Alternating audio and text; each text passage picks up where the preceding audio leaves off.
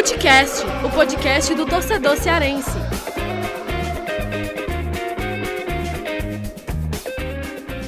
Vem que vem com a gente, Futecast no ar, mais um episódio do nosso podcast do futebol cearense aqui do Povo, para falar muito aí sobre o Ceará, né, esses jogos aí que aconteceram do meio e fim de semana, porque o Ceará jogou, é, fez dois jogos, né, desde o último episódio, o Fortaleza fez um jogo contra o Corinthians, é, e neste episódio a gente vai debater um pouco é, desses desempenhos né, de Ceará e Fortaleza, o que vem por aí também, e claro, fazer um, um comentar, atualizar o que a gente comentou naquele último episódio do começo da semana, né, quando a gente é, fez aí o levantamento dos jogos do Ceará nesse, nessa sequência com maior espaçamento entre os jogos, né, de Ceará e Fortaleza.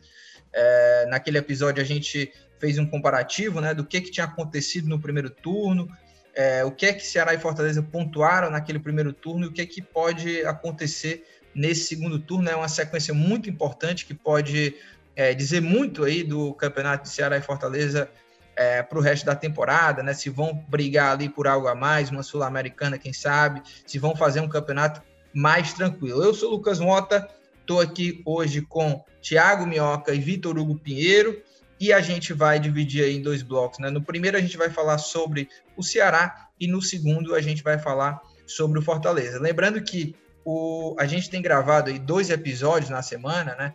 É, esse episódio que eu estou falando foi o episódio que, a gente, que foi lançado na terça passada, né? E teve um outro episódio que aí sim foi o anterior a esse, que foi o episódio do meio da semana, onde eu e a Yara Costa, repórter de esportes aqui do Povo, nós entrevistamos dois técnicos do Ceará e do Fortaleza, dos times femininos, né? O Sérgio Alves e o Igor Cearense. A gente segue de olho também no rendimento aí de Ceará e Fortaleza lá na Série A2 do Campeonato Brasileiro de Futebol Feminino. E em outro episódio a gente também vai trazer aqui como é que foram, analisar como que foi é, as quartas de final de Ceará e Fortaleza, se as duas equipes vão ou não conseguir esse acesso, né, que seria algo histórico. Mas falando de Série A do Campeonato Brasileiro, né, do masculino, já vou começar aqui, já querendo saber do Thiago Minhoca, é, se depois dessas duas vitórias, né, Minhoca, o venceu o Vasco fora de casa e depois venceu o Bahia também fora de casa. É, no episódio passado, né, a gente estava fazendo levantamento desses jogos aí até o dia 17 de janeiro, na sequência do primeiro turno, o Ceará, nesses sete jogos, né? Deixa eu ver, um, dois, três, quatro, cinco, seis. É, foram sete, oito jogos, né, na verdade, do Ceará, contando com o jogo do Vasco. O Ceará fez 12 pontos. E já venceu esses dois jogos agora no segundo turno. Contra o Vasco, no primeiro, tinha perdido, né? E venceu. E agora contra o Bahia, venceu novamente o Bahia, freguês do Ceará na temporada de 2020, seis pontos aí nos últimos dois jogos, dois jogos fora de casa. O Ceará subiu na tabela, abriu uma vantagem muito boa para a zona de rebaixamento. E quero saber o seguinte: o Ceará, Thiago Mioca, é, enfim, vai fazer uma campanha segura aí em 2020? Então, fala Lucas Mota, VH, né, nosso Vitor Hugo, e hoje sem GB, e para a galera que está acompanhando aqui mais um Footcast, cara, pode ser que sim, viu? Assim, é, tudo indica que sim. A gente sempre tem que ter cuidado para afirmar certas coisas, porque as coisas são processos, né? A gente, quando gravou na semana passada, a gente gravou numa segunda-feira, antes do jogo do, do Ceará contra o Vasco, e a gente dizia que o Ceará precisava melhorar o desempenho fora de casa e vencer os dois jogos fora de casa contra o Vasco e Bahia. E ainda o fato do. Eu até tinha abordado, acho que também no Footcast, no, no programa da segunda-feira passada, que a gente gravou, né? A gente gravou na segunda e saiu na terça, ou foi na quarta, é, sobre essa questão o Ceará tem o potencial de fazer uma campanha melhor, fazer uma campanha mais segura, só que o que estava mais prejudicando era o desempenho defensivo, como a gente já tem abordando aqui há, há um bom tempo. Talvez a, a, esse ano, assim, você começa a ver uma, uma solidez até mesmo no trabalho da comissão técnica, né?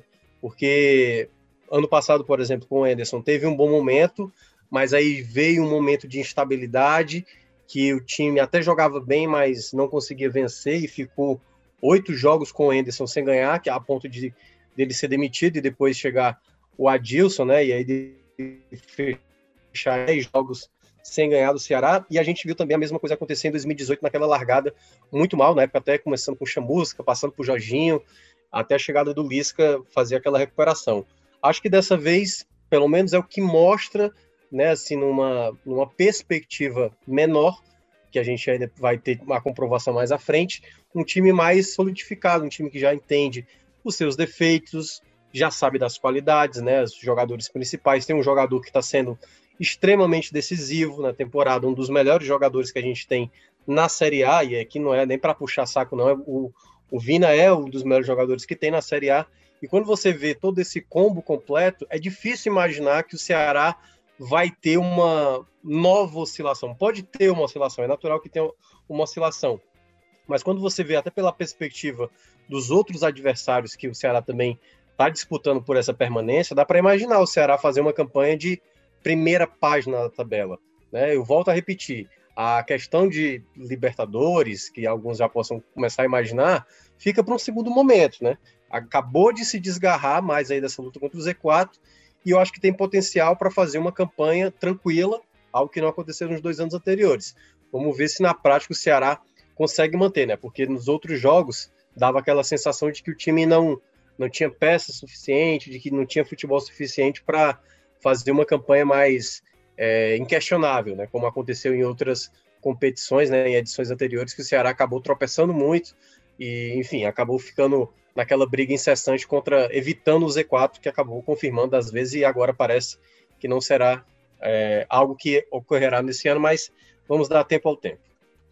É isso, né? A gente tem que ter muita cautela, né? É, é, até o que a gente bate na tecla muitas vezes, né? De que nem quando perde, né? Quando vem de uma sequência ruim, tá tudo errado, e também quando entra num bom momento, também tem que ter calma para não fazer um oba-oba, né?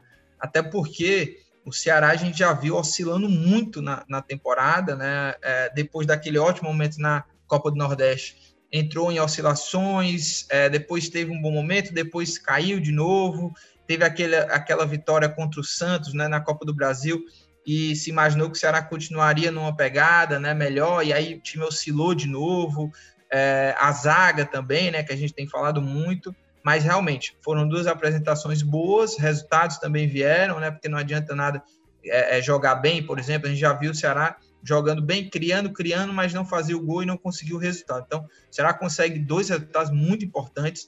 É, era difícil de imaginar um Ceará, por exemplo, do que vem apresentando na temporada, vencer dois jogos fora de casa seguidos, né? Porque até o jogo do Vasco, o Ceará só tinha um jogo, é, é, vitória fora de casa, né? Só tinha vencido um jogo fora de casa. E agora já tem três, né? E, de uma sequência de agora é, contra Vasco e contra Bahia e contra adversários diretos, né? Porque Vasco e, e Bahia, né, vem aí com pretensões até então na temporada, né? São os times aí que estão brigando para o Ceará para fazer essa campanha de, de, se livrar de uma de um rebaixamento e quem sabe brigar por uma sul-americana e o Ceará contra esses dois adversários ele foi muito bem. E aí, Vitinho, já te trazendo aí para o debate, né? O Thiago Minhoca trouxe muito bem esse cenário do Ceará, né? essa perspectiva de que realmente pode sim fazer uma campanha mais segura, mas é, onde que você acha assim que uh, o Ceará pode chegar né, nessa boa campanha, nesse bom momento? O que é que o Ceará pode almejar dentro dessa temporada? Claro, voltando a dizer, né? Tem que ter muita calma para analisar, porque para não entrar no oba-oba, porque eu já vi isso acontecer com Fortaleza, por exemplo, né? O Fortaleza é, teve um, um, um, bom momento ali na, nessa Série A já de 2020, onde os torcedores, o pessoal começou a, a, a criar a expectativa de uma Libertadores, e, e não é bem assim, né? É um campeonato difícil, tem que ter calma, é, é, é rodada após rodada, é, é, natural que os times oscilem aqui ou, ou, ou em outro jogo, mas o Ceará agora deu uma resposta muito positiva vencendo esses dois jogos. Onde é que você imagina que o Ceará pode chegar nessa campanha na Série A, Vitinho? Fala, Lucas. Fala, Thiago. Também deixar aqui minhas saudações para todos os que nos ouvem aqui em mais um episódio do Footcast. E, Lucas, falando sobre o Ceará, eu vejo que o Ceará está no momento da temporada de muita regularidade e muito equilíbrio no seu estilo de jogo, né? Nós vemos duas atuações muito parecidas contra Vasco e contra Bahia. O time se postou muito bem defensivamente, soube explorar muito bem essas fragilidades deixadas pelos adversários, né? A gente pode pegar os gols para comparar os gols nesses últimos dois jogos, né? Foram seis gols marcados e pode ver que alguns desses gols saíram justamente de erros do adversário, né? Contra o Bahia, foram dois gols ali que o Nino Paraíba saiu jogando errado, deu oportunidade, o Ceará foi lá, aproveitou, marcou os dois gols da vitória. Contra Vasco também, aproveitou a saída de bola do Vasco errada para roubar essa bola, fazer o gol. E assim, eu vejo que essa campanha fora de casa, ela vai ser primordial para a gente saber onde o Ceará realmente pode chegar nesse Brasileirão, né?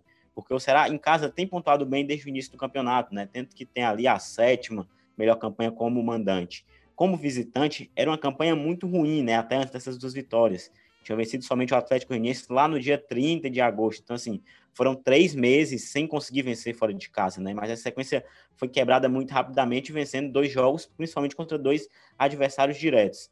E, Lucas, assim, eu vejo que a gente observa um cenário, né? Que talvez a Libertadores, o G6, hoje é um G6, tem uma possibilidade muito grande de virar um G7, talvez pode virar até um G8, né?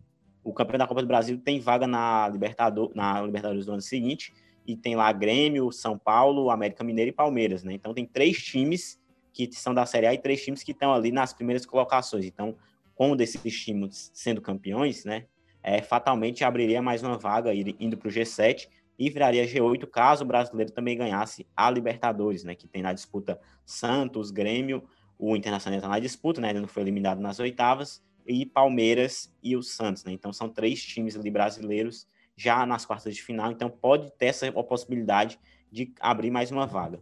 Vejo, Lucas, que como o Thiago colocou muito bem, né? O Ceará primeiro tem que pensar ali em fazer seu campeonato para se livrar logo ali do risco qualquer, para não passar sufoco nas rodadas finais, né? O desempenho que o Ceará mostra hoje é totalmente factível que o time consiga isso, porque está jogando bem, está pontuando, então assim, não deve, né, pelo desempenho que mostra hoje, não deve passar aperto. E assim, depois que passar por esse momento de passar essa fase um pouco mais delicada, né, de estar tá realmente já garantido na Série A 2021, o time tem totais condições de ficar na parte de cima da tabela. Eu vejo que o Ceará é um time que tem muita regularidade para estar tá ali entre a, don, a nona, a décima posição e ficando nessa posição até o final ali do campeonato, com certeza pode até beliscar uma vaga ali de Libertadores também, desde que conte com a sorte, né, de times brasileiros ganharem a Libertadores, de ser um time ali do G6 que ganhar a Copa do Brasil, para abrir mais uma vaga e quem sabe virar um G8 e talvez disputar ali a pré-Libertadores na temporada seguinte. É, e, e Minhoca, uh, o Ceará já conseguiu aí seis pontos, né? Como eu falei no começo do programa, dessa sequência aí que vai até o jogo contra o Bragantino. E essa foi uma sequência no primeiro turno que o Ceará se deu muito bem, né? Foram 12 pontos, ou seja, nessa sequência né, de jogos até o jogo contra o Bragantino. E já tem seis, né? Ou seja, já repetiu, já tem metade dessa pontuação, né? E o Ceará já tem 32 pontos. No fim dessa sequência, pode ser que o Ceará entre aí na casa dos 40 pontos já, e o que seria é, que seria muito bom né, para o Ceará. Seria aí é, um, um, passo muito largo já dado em relação a, a se livrar né, de, de, desse campeonato de sufoco que o Ceará, nas últimas duas temporadas, fez na, na Série A. E dentro do que você está vendo hoje, Minhoca, é, o que que você imagina assim que poderia impedir uma boa campanha? Né? O que que pode trazer de oscilação de novo para o Ceará e impedir esse bom momento do time? Um desses, um desses é, é, fatores, né, que já vai, já vai ser um teste aí para o fim de semana, quando o Ceará enfrentar o Atlético Goianiense, é a questão do Vina, né? É, eu acho que você pode até abordar outro, mas um desses pontos é o Vina, a presença do Vina ou não, porque o Ceará na Série A não venceu nenhum jogo sem o Vina, e o Vina tomou o cartão amarelo contra o Bahia, não enfrenta o Atlético Goianiense, é até um, um abacaxi aí para o Guto descascar, né? Porque vai ter que escolher alguém aí para substituir o Vina. O que é que você acha que pode impedir essa boa, que essa boa campanha do Ceará continue, Thiago Miel?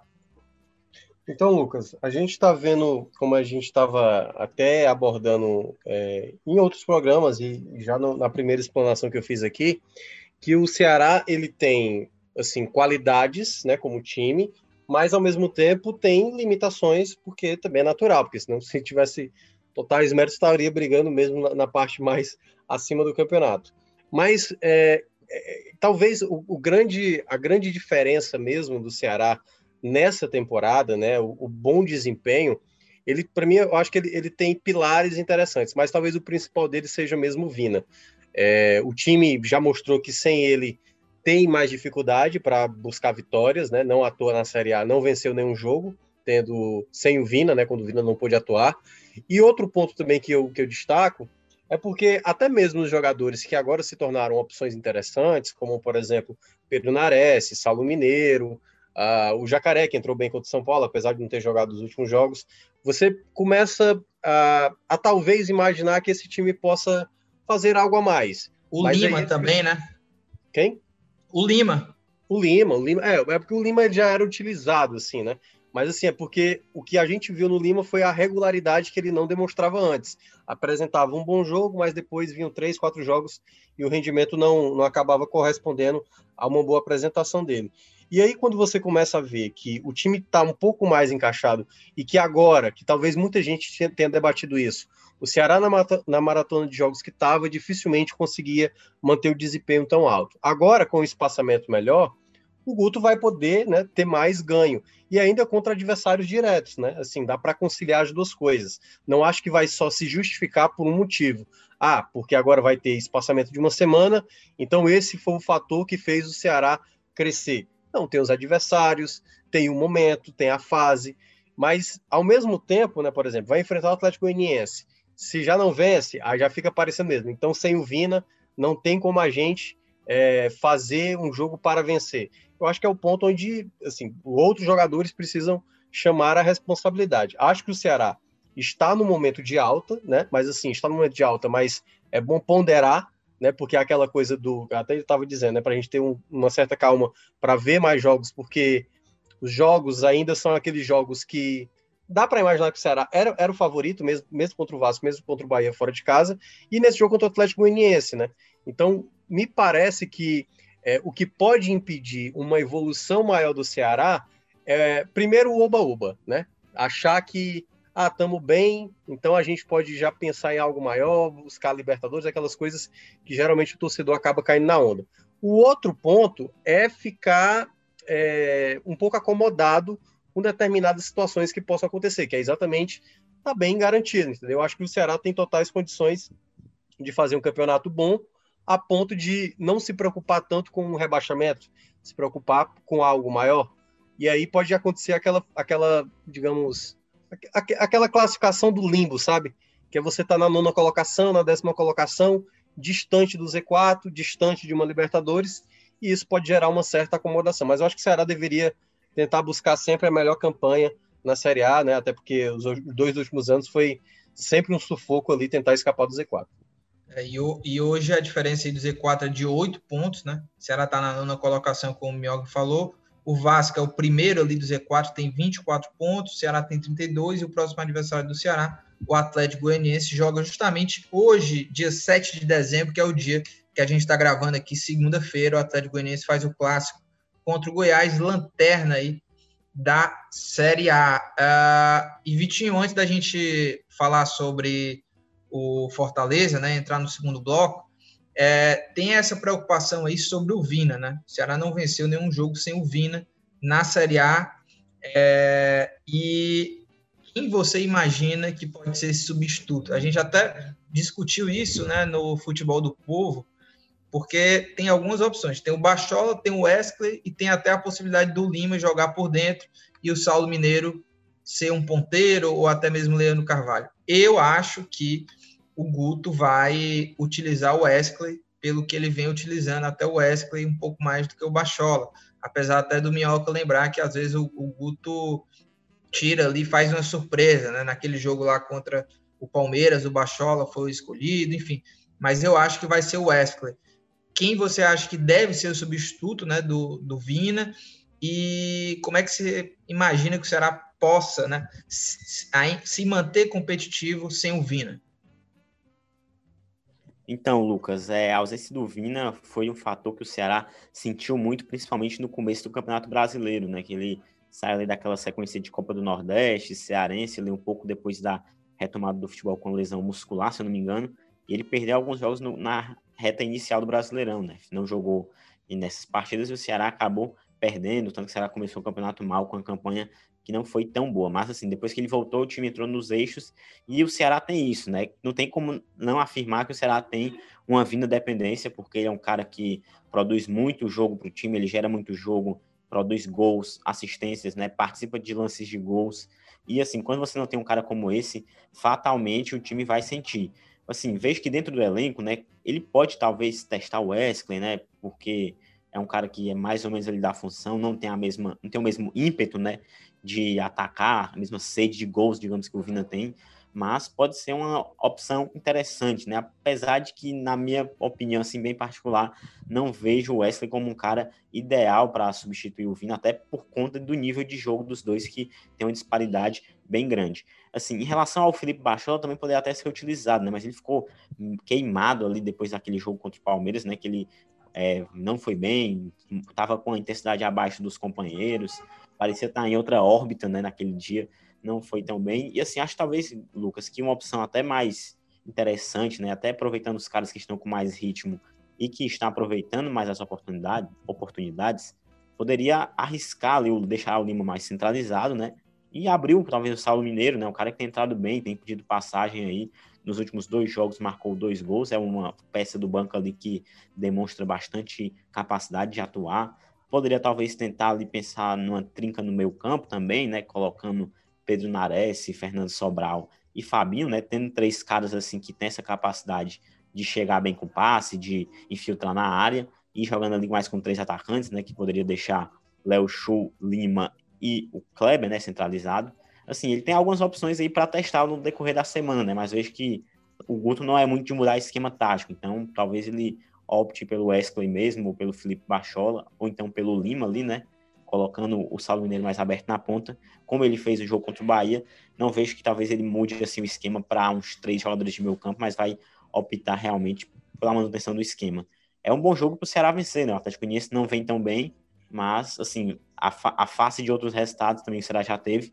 Quando o Vina não atuou, o time sofreu bastante, mas tem que acabar com, essa, com esse estigma de não vencer seu Vina, né? Porque se quer disputar mais coisas no campeonato, além de só se livrar e de disputar uma Sul-Americana, né? Se quiser olhar para a parte de cima da tabela, precisa ter essa alternativa ali bem treinada de não jogar com Vina para vencer esses jogos, porque ele pode perder mais jogos até o fim do Campeonato Brasileiro, né? A gente espera é, que não, mas pode ter suspensão, lesão, enfim. É, e, e Minhoca, só para fechar, é, o Ceará, né, que até o jogo do São Paulo a, a, a gente olhava como seis jogos sem vencer, né? Porque era o um empate contra o esporte, depois duas derrotas e depois mais três empates. Agora já são cinco jogos sem perder, né? Porque aí, é, desde o Palmeiras, Palmeiras, Atlético e São Paulo, e era uma sequência dura, né? O Ceará é, empatou esses três jogos na, na, na Série A. Na verdade, contra o Palmeiras ainda era Copa do Brasil, e depois vieram esses dois jogos contra adversários diretos, Bahia e Vasco, vitória. É, só para fechar, Minhoca, é, eu fiquei pensando aqui nessas alternativas do Guto. Você acha que não daria também, de repente, para escolher o Saulo Mineiro como o substituto do, do Vina, mas em vez de pensar trazer o Lima por dentro e o Saulo pela ponta, por que não testar, manter o esquema e deixar Saulo e Kleber por dentro, sabe? Jogar com dois jogadores de área. O Saulo é um cara de mais velocidade, né? Você acha que não, não poderia ser uma boa também essa, essa opção? É uma alternativa, mas aí, assim, o Guto vai ter um tempo, né, para treinar essa formação, uma semana inteira praticamente. É, mas, assim, algum dos jogadores vai ter que transitar ali pelo meio para construir jogo. Porque, por exemplo, quando você joga, por exemplo, se fosse para fazer essa formação, eu colocaria o Pedro Nares, que é um jogador que mostrou bom poder de construção. Dos jogos que ele fez recentemente, foi um, um jogador de passe mais diagonal, mais rápido, boa infiltração.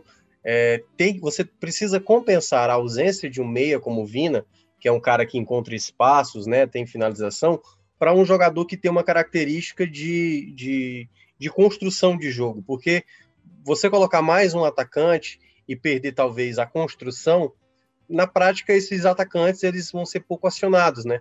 Aí você tem que trabalhar muito com os laterais, você vai ter que trabalhar muito com os volantes. Vai lembrar um pouco, assim, um pouco forçado Fortaleza, que não trabalha com meia, né? Assim, não, não, pelo menos não trabalhou nesse período do Sene. E aí você vai ter que utilizar muito laterais, muitos volantes, muitos jogadores de ponta para receber bola para construir jogada. E aí mudou, acho que um pouco a característica. Eu acho mais difícil isso acontecer. É, enfim, teria que ter um, uma, uma questão de posicionamento da equipe em campo para isso compensar. Acho que até, se for nessa formação, eu acho que o Lima, assim, de maneira até forçada, por mais que ele não queira, ele vai ser jogado para esse meio, né? Ele vai ter que ter a responsabilidade de criar. Mas eu acho mais difícil isso acontecer. Eu acho que é, o Guto não, não deve entrar. Dificilmente ele, eu acho que ele entra com, com Kleber e Saulo, sabe, assim, num, num jogo só. Até porque ele sabe que só pode contar com um deles, né? Assim, se jogar com os dois, pode perder os dois numa partida, um sai cansado, o outro por lesão, ou por, sei lá, por outra situação de jogo que possa acontecer. Acho que ele não vai forçar, não, até o Viseu voltar, sabe? Eu acho mais fácil ele entrar com o Leandro Carvalho, entrar mesmo até com um meia que aí, o Wesley, enfim, né? É, Bachola. Ou quem sabe até colocar um terceiro volante, que pode ser o Charles, né? Enfim, são opções que o Guto pode pensar também.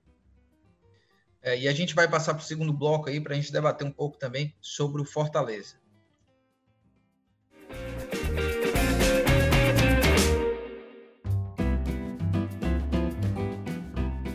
E Thiago Minhoca, Vitor Hugo, o Fortaleza que é, jogou no meio da semana, é, empatou diante do Corinthians, e assim como a gente fez do Ceará, né, para atualizar em relação àquele outro episódio, a, a sequência do Fortaleza, né, que começou contra o Corinthians né, até o dia 17 de janeiro, que é o recorte aqui da nossa sequência, né, com maior espaçamento entre, entre jogos, é, a sequência do Fortaleza acaba no dia 17 de janeiro contra o Internacional. O primeiro jogo já foi contra o Corinthians, empate. No primeiro turno também foi empate, né?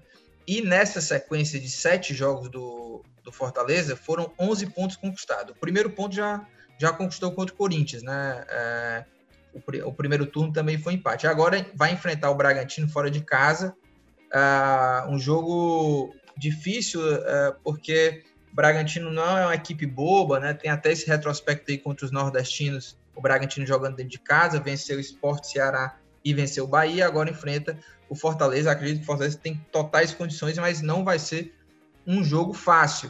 E aí, eh, para a gente já começar esse debate, é, quero já saber do, do Vitinho se com o Chamusca, é, se já há uma queda em relação à perspectiva do campeonato do Fortaleza ou não, ainda é muito cedo para tirar essas conclusões, né? Lembrando que o Marcelo Chamusca fez cinco jogos, uma vitória, três empates e uma derrota. Como é que você analisa, Vitinho, essa chegada do Chamusca, se há uma queda de perspectiva ou ainda é muito cedo também para analisar, fazer uma avaliação do Fortaleza e do Chamusca, lembrando que o Chamusca vai completar agora, né? É, um mês de trabalho, né? Então, Lucas, vejo que ainda é muito cedo para a gente já dar esse veredito, né? De que diminui a perspectiva que o Fortaleza vai fazer um campeonato um pouco mais é, ali além do aquém do que se esperava, né? Com o Ceni, por exemplo. Mas também vejo que quem pensa assim tem um certo ponto de razão, porque o time né, já estava apresentando uma queda de desempenho no finalzinho, né, dos últimos jogos já do Rogério Ceni tanto que perdeu os dois últimos jogos, né? Se não me engano, perde para Fluminense, perde também para Atlético Paranaense e depois perde para o Bahia ali, mas já não era mais o Rogério, era o Marconi Montenegro, então chega também, aí, aí chega o Chamusca para aquele jogo contra o São Paulo também, sai derrotado, é, consegue trazer aqueles quatro pontos lá fora de casa contra Vasco e contra Botafogo, mas assim, né, o que se esperava era o Fortaleza vencer pelo menos um dos últimos dois jogos que fez dentro de casa. Não conseguiu vencer esses dois jogos, né? Não conseguiu vencer nenhum sequer. Empatou os dois, é, fica com dois pontos aí na conta que, assim, quando você faz aquela projeção ali do time durante o campeonato, você fatalmente colocaria pelo menos uma vitória nesses dois jogos, né? O time não conseguiu, então vai ter que buscar esses pontos contra jogos em outros jogos que são, em tese, mais complicados, né? É, contra Bragantino fora, vai pegar o esporte fora também, nem, nem tão distante assim, né, na sequência, tem Clássico Rei, então, assim, tem uma sequência aí que, de certa forma, Lucas, é, são confrontos diretos que tem pela frente, né? Vai pegar Ceará, vai pegar Bragantino, pegou Corinthians agora, então é uma sequência de jogos de confronto direto de times que disputam hoje o mesmo campeonato que o Fortaleza, então é fundamental que vença esses jogos, né? Porque no final do turno vai ter uma sequência um pouco mais pesada e tudo, pegando os mais times que estão ali na parte de cima da tabela. Então é ideal que o Fortaleza consiga conquistar esses pontos agora para não ter que passar sufoco lá na frente, né? E assim, fazendo um pequeno diagnóstico do trabalho do Chamusca, eu vejo que ele está aos poucos tentando colocar a filosofia dele, né? Então isso leva tempo, não tem como ele fazer o time jogar do jeito que ele quer da noite pro dia. Ele talvez queira implantar esse meia centralizado, né, que é como ele vem esboçando durante as partidas. É um técnico que tem suas, tem suas qualidades, tem suas virtudes, pode se dar muito certo no Fortaleza, mas assim, vejo que talvez o ano do Fortaleza agora seja um pouco mais abaixo do que se esperava, por exemplo, naquela sequência do Rogério Senna, né, que o time pontuou bastante tudo, mas tá ali no bolo, né? Tá ali no bolo, então é aquela sequência que se vencer dois jogos, três jogos, com certeza se credencia ali para tentar ficar ali naquela parte de cima da tabela. É, e, e Minhoca, uh, eu tô vendo aqui é, o Fortaleza nos últimos quatro jogos, né, a gente pode é, é, colocar aqui que foram quatro jogos contra adversários diretos, né? E o Fortaleza conquistou seis pontos, né? Porque ah, nos últimos quatro jogos o Fortaleza não perdeu, né? Venceu uma e empatou os outros jogos, que foi contra o Vasco, né? É, empatou 0 a 0 venceu o Botafogo fora 2 a 1 como o Vitinho lembrou, e aí os dois jogos dentro de casa contra o Goiás e o Corinthians empatou, né?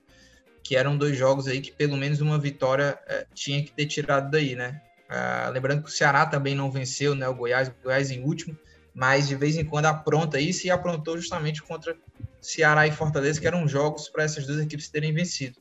É, como é que é, você também avalia? Eu acho, né, sobre o Chamusca, eu também acho que é, é cedo, né? É, é, é, sempre bom frisar isso, porque não é da noite para o dia que o, o técnico ele já resolve tudo, né? A gente lembra, por exemplo, o próprio Guto, né? O começo do Guto ali, quando o time foi para a Copa do Nordeste, foi uma desconfiança muito grande, né? É, do torcedor, porque o time não foi tão bem assim nos jogos do Cearense, até mesmo o primeiro jogo ali na Copa do Nordeste, ainda na fase de grupos, eu acho, contra o CRB, ele ficou em desconfiança, até o, quando venceu Vitória, né? Então, é, é, começo de trabalho, né? Ainda mais numa Série A, ou seja, o Chamus já chega para numa Série A, né? Jogos difíceis. A, a sequência do Chamusca, né? Foi contra São Paulo, né? Ele, ele tinha chegado um dia no outro, ele já tinha jogo contra o São Paulo. Aí pegou Fluminense, Atlético Paranaense. É, não, perdão, tá? É, na verdade foi contra o São Paulo, né? A estreia dele. Aí já vê esses jogos contra Vasco, Botafogo, Goiás, Corinthians. É, o, o Minhoca, e aí a minha pergunta para você é o seguinte: você acha que dá para tirar mais desse elenco do, do, Fortaleza. O Fortaleza, assim como a gente falou sobre o Ceará, né, dá para pensar em algo mais, é, dá para pensar num, numa campanha mais tranquila para o Fortaleza, assim como foi no ano passado, de não passar sufoco em relação ao Z4 e de repente até conseguir mais uma vez uma, uma Sul-Americana. Esse elenco hoje do Fortaleza, ele, ele dá para ir além do que está hoje, Miel?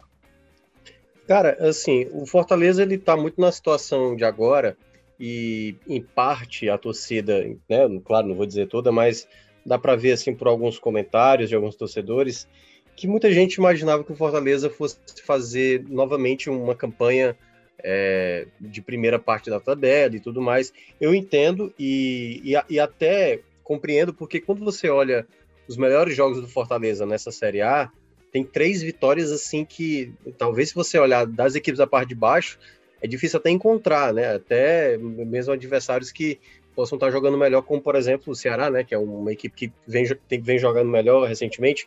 Fortaleza venceu o Inter, o Inter ainda era o Inter do Cudê, né? Estava o primeiro colocado. Venceu o Atlético Mineiro e venceu o Palmeiras de maneira bastante contundente. Só que ao mesmo tempo, ainda com o Rogério Senna, é bom lembrar, é, tropeçou também, né? Chegou a, a perder ponto lá para o Curitiba, é, empatou em casa contra o Atlético Goianiense, teve alguns resultados que não foram bons. E o problema maior que eu vejo do Fortaleza, que até mesmo já era com o Rogério Senna, é muito importante tentar separar essa questão. É, pra, é porque, assim, o desespero não pode ser a tônica da avaliação do Fortaleza. Porque quando empata os dois jogos em casa, é claro que foi um resultado ruim. Se, teria sido bem melhor se tivesse perdido um dos jogos e vencido um deles, né? Perdido por Goiás, que seria péssimo, mas vencido o Corinthians, ou ganhado do Goiás e perdido, perdido por, por, Corinthians.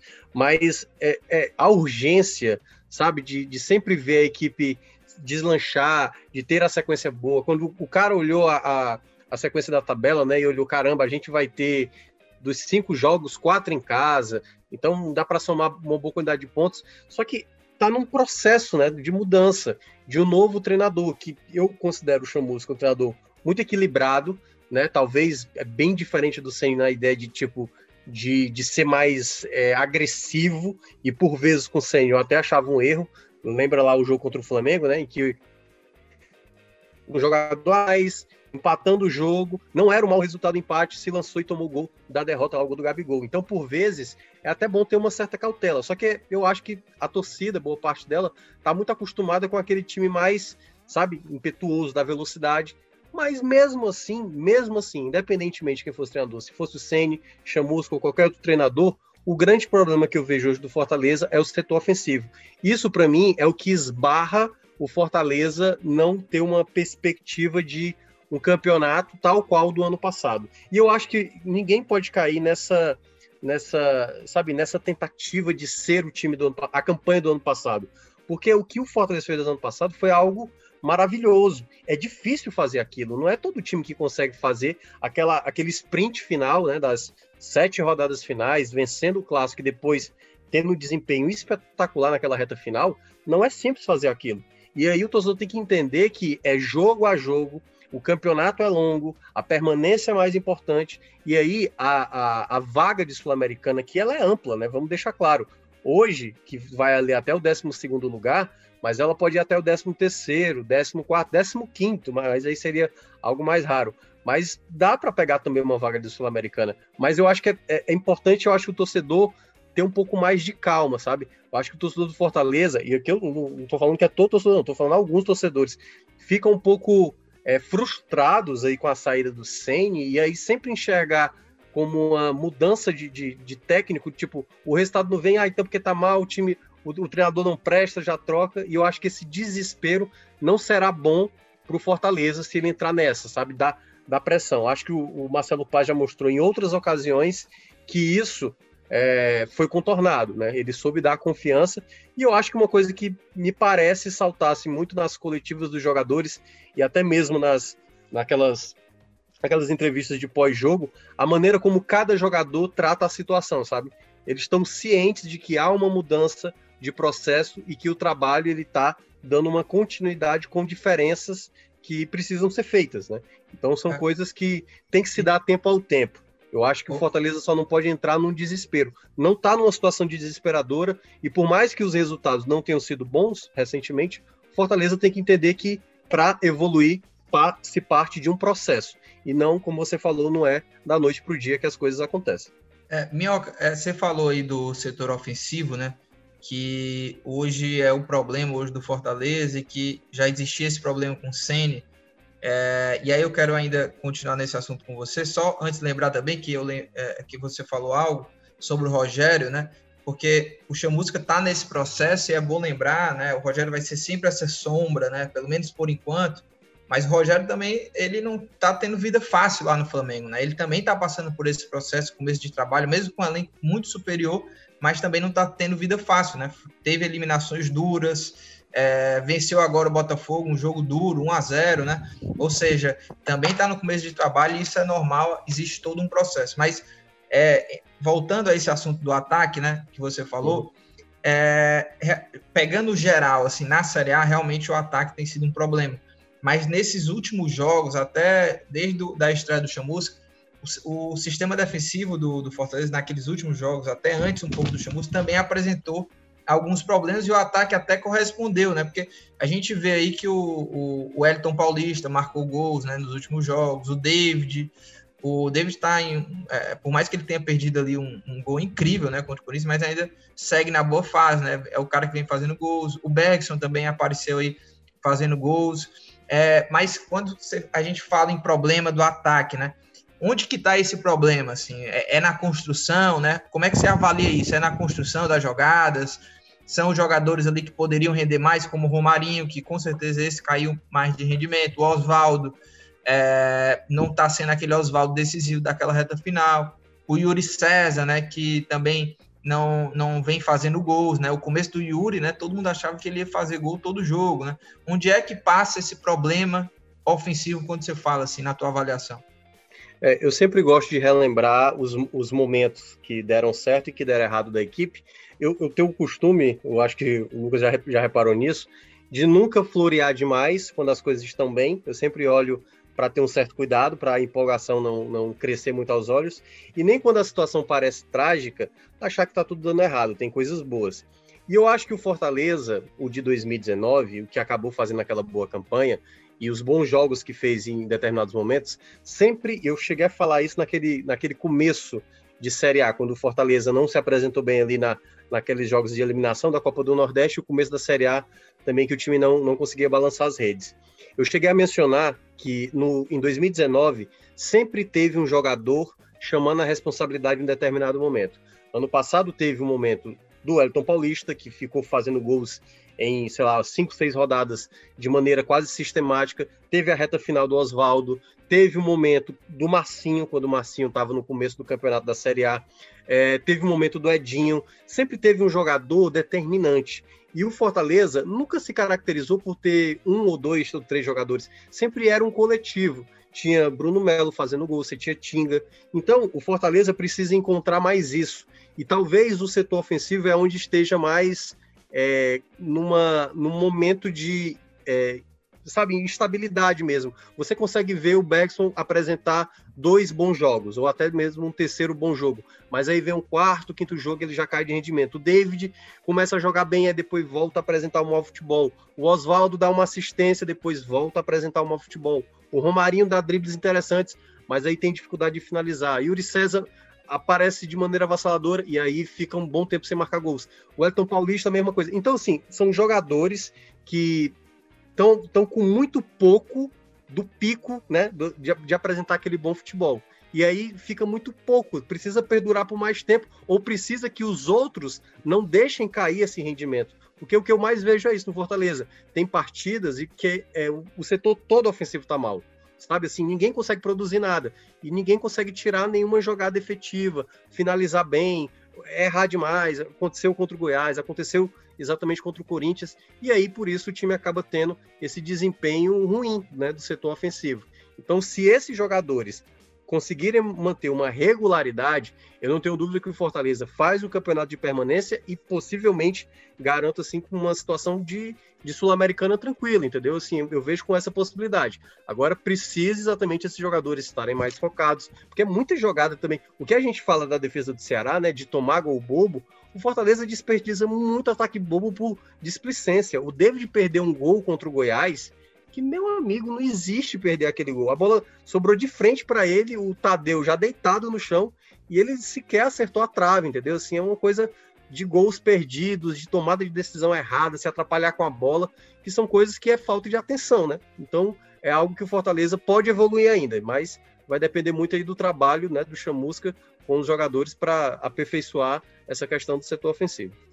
É, e Vitinho, é, dentre as peças hoje aí do Fortaleza que podem melhorar esse ataque, uma delas é o João Paulo, né? O jogo que ele fez contra o Corinthians, né?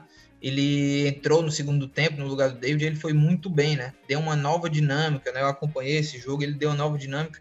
E eu estava até é, vendo aqui os, os acertos do, do João Paulo nesse jogo. Né? Ele acertou 93% dos passes, né?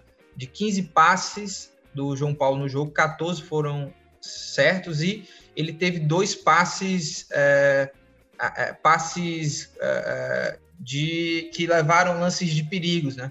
Passes chaves, né? Ele deu dois na partida também.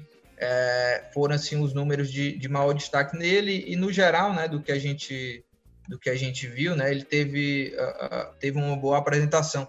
Você acha que já está na hora de lançar o João Paulo, Vitinho, já de como titular nesse próximo jogo aí contra o Bragantino, de repente o Fortaleza jogando numa, num, num sistema mais de contra-ataque, tem um cara de passe, esse cara que carrega a bola também?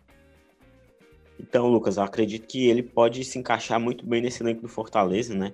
É, o Chamusca pode muito bem sair um pouco desse 4-2-4, que ele também já tá dando indícios que vai abandonar, ele provavelmente não vai manter esse esquema de quatro atacantes que o Senna utilizava e colocando ali mais um meia, né, ele pode fazer umas variações entre um 4-2-3-1 ou um 4-3-3, né, com o João Paulo sendo aquele cara que se aproxima mais ali dos três atacantes. E ele é um jogador que deu uma dinâmica boa, né? Eu também acompanhei a partida, gostei do que vi, apesar do pouco tempo, né? Porque o Fortaleza, no jogo contra o Corinthians, estava num marasmo completo de falta de inspiração, né? Não estava saindo absolutamente nada. E quando ele entrou, deu um pouco mais dinâmico, o time passou a ter um pouco mais de presença no campo ofensivo também, de tentar rodar um pouco mais a área do Corinthians, né? Porque realmente chama muita atenção, né? É, é gritante você acompanhando o jogo do Fortaleza, tanto os torcedores como a gente que analisa, que o time parece muitas vezes até sem confiança de finalizar, né? As jogadas. É alguém que falta coragem de chutar, é o medo de errar, o jogador tropeça na bola, finaliza errado, é um completo desperdício de gols, né? E assim, tem que realmente procurar dentro do elenco do Fortaleza, já que não tem mais como contratar ninguém, é, já está fechada a janela, então vai ser realmente com esse elenco aí até fevereiro. Chamusca tem que encontrar essas soluções, né? E o João Paulo, que foi um jogador que chegou a pedido dele para reforçar o time, pode ser já utilizado, né? Pode ser colocado, talvez até no próximo jogo, para dar uma dinâmica nova, né? Testa o jogador, ele já veio realmente com ritmo de jogo, né? Tava atuando na Ponte Preta, então pode sim ser utilizado, pode dar uma nova dinâmica. E assim, tem que buscar essas alternativas, porque continuar do jeito que está não dá. Então tem que procurar realmente dentro do elenco essas mudanças. Pode ser realmente o João Paulo, pode talvez arriscar um pouco mais Mariano Vasquez. Então, assim, pode ser que essa mudança de característica, de posicionamento ali no ataque, traga mais problemas para o time adversário e facilite, né? Ajude o Fortaleza a produzir mais ofensivamente, já que o time tem conseguido produzir muito pouco ou quase nada nos últimos jogos. É, e Minhoca, para a gente fechar aí o bloco e ir para o encerramento com as dicas, é, o que você acha que é preciso, né? Fazendo um resumo aí do que, que é preciso para o time é, tentar aí repetir a boa campanha é, que fez em 2019, o Thiago Minhoca? Eu acredito que primeiramente tem que começar a, a, buscar resultados como não, assim, não se espera, né? Talvez o, o, que, o, o que aquele Fortaleza de 2019 e o, o da primeira parte ali do primeiro turno que tenha mais surpreendido assim muita gente foi conseguir vitórias assim que pouca gente imaginava. É, por exemplo, como eu citei, né, vitórias contra Atlético Mineiro, vitórias contra contra Internacional, contra Palmeiras, não é, não são tão simples conseguir.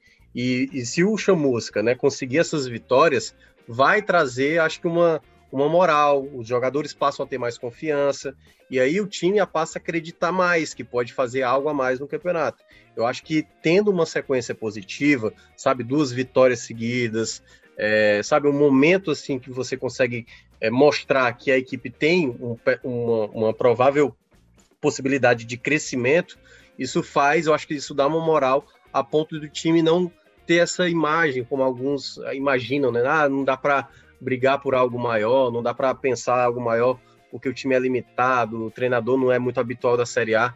Então, acho que se conseguir alguns resultados importantes, e um deles, é claro, nesse confronto direto contra o Red Bull Bragantino, que já pode ser o primeiro, isso dá, né? Eu acho que uma possibilidade real de, de buscar algo maior, porque depois vai ter o Clássico e o Flamengo. Se você consegue, a, depois da, de uma possível vitória, né? Considerando que tem uma vitória contra o Red Bull Bragantino, não tenha dúvida que uma vitória ou no Clássico ou contra o Flamengo, isso seria, assim, um patamar que o Fortaleza ganharia, né? De novo, assim, de, de buscar algo maior no campeonato.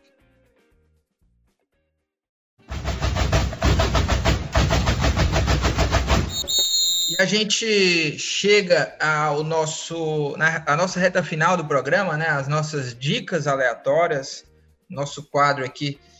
É, habitual já desde o começo né, do Footcast.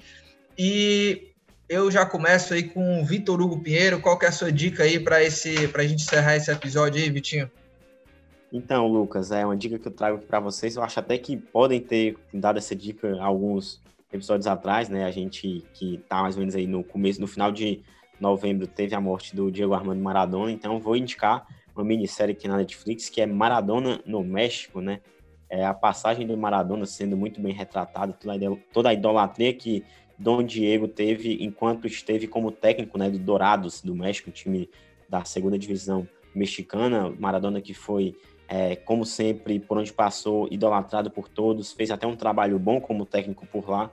É uma série que traz bem legal né, bastidores da história do Maradona. Acredito que é um tema que muita gente se interessa, então é uma série que com certeza vale você assistir rapidinho, poucos episódios, pouco tempo de duração em cada um dos episódios. Então, é uma dica que, para quem gosta de futebol e também para quem gosta de história, deve passar um tempinho aí assistindo, porque vale a pena pra caramba. E, Thiago Minhoca, é, eu, a minha dica, tá? Vai ser eu assisti alguns filmes aí nesse fim de semana e assisti um filme que está disponível lá na, na, na Netflix, é, que é o, o Agente da Ankle, né? Que inclusive é, ele, a, as críticas sobre esse filme, né, ele é, são meio divididas, mas eu gostei, tá? Para quem gosta daquela, daquele filme de espionagem, Guerra Fria, esse tipo de coisa, eu adorei. E eu assisti, inclusive, porque o, o diretor desse filme, que ele já até namorou com a Madonna, né, Thiago Mioca? Ele fez aquele filme é, Dois Canos Fumegantes. É, até lembrar aqui o nome do filme. Você já assistiu? Esse? É Jogos, Trapaços e Dois Canos Fumegantes. Rock and Roll. Você já assistiu ou não? Não, não, assisti, não cheguei a assistir, não. Mas você sabe qual é esse diretor que eu tô falando? É o Champagne? Não, não. Ele já namorou a Madonna, é o Guy Ritchie. o Champagne, o Champagne namorou a Madonna. É, não, não. Mas não é ele, não. É, e, a, e aí ele também fez um outro filme agora. Ele que fe, ele dirigiu também o filme do Aladdin. É, é, e né? ele tem um filme novo agora que é o Magnatas do Crime, né? Ah, e aí, eu não sei se você viu esse filme, né? É filme novo. E aí eu fui assistir esse Agente da Ankler, porque é do mesmo diretor. Tem o Magno né? Alves que... lá? Quê? Tem o Magno Alves. É, não entendi. Ah, é verdade. O Magno tem, Alves, né? Tem o Magno Alves. Ele é do crime, né? Ele é só sim, magnata. Sim, sim, é, Não, o magnata nem um pouco do crime, né? Na verdade, né? Da bondade, pô, da bondade. É, Mas enfim. Pô, é da bola, magnata é, é da bola. E aí eu fui assistir o Agente da Ancla, porque era um filme que tinha na Netflix e eu queria assistir para lembrar um pouco, né, de como é que são os filmes desse diretor. Eu já assisti esses filmes aí que eu até falei aí, dois jogos, dois canos, né, fumegantes aí que eu, que eu te falei. E, enfim, essa é a minha dica aí, a gente da Ancla. Vou assistir o Magnatas do Crime e no próximo Footcast eu vou dizer se é bom, se eu indico ou não. E aí, Mioca, qual que é a sua dica aí para encerrar? Cara, eu vi um filme esse final de semana, mas não vou indicar ele não, assim, porque mas, enfim, quem quiser ver, tá lá no Netflix, Mank, M-A-N-K, que é contando a história do, do roteirista do que fez o, o Cidadão Kane e tal. Mas é, é, Enfim, veja, mas não é bem uma verdade, sabe? A história não é, não é a verdade completa. Mas aí um pouco isso. Mas a minha dica não vai ser essa, não. A minha dica vai ser um filme de 2007 chamado Desejo e Reparação, que é, é um filme em inglês que conta a história de um. É uma história de amor, né? Que é. Quem, até quem. A, tem uma. A garotinha da, do, do, filme é aquela. Como é o nome dela? Eu esqueci o nome. A Sasha Ronan. Sabe quem é, né? Que fez Lady Bird, ela fez. Sim. vários filmes aí. E aí, enfim, e aí é, é, contando ela, ela contando a história em três fases da vida dela, ela criança, ela adolescente, ela velha, contando a história de amor de, da irmã dela com um cara que a família dela não se relacionasse. E o filme eu achei bem interessante, sabe? É um filme que eu gostei muito. É um filme bem, bem de época, assim, mas eu, eu gostei muito das atuações, e inclusive da, da garotinha, da Saoirse que hoje já é uma mulher e tal, e assim, mas já mostra o quanto ela já era prodígio desde nova. E é uma história que me cativou, sabe? Assim, tem uns planos de sequências da guerra lá que é espetacular, cara. Os caras gravaram um dia inteiro uma cena, sabe? E quando você olha a cena, tipo, caraca, deu trabalho. Porque envolveu gente e, e bicho e tal, enfim. Eu desejo, eu desejo, eu desejo muito, desejo de reparação. Eu espero que vocês vejam aí que é um bom filme. Boa, desejo e reparação, né? Isso. Beleza. Pois é, olha, a gente vai chegando ao fim do programa aqui. Thiago Minhoca e Vitor Hugo Pinheiro, valeu mais uma vez, mais um episódio para conta.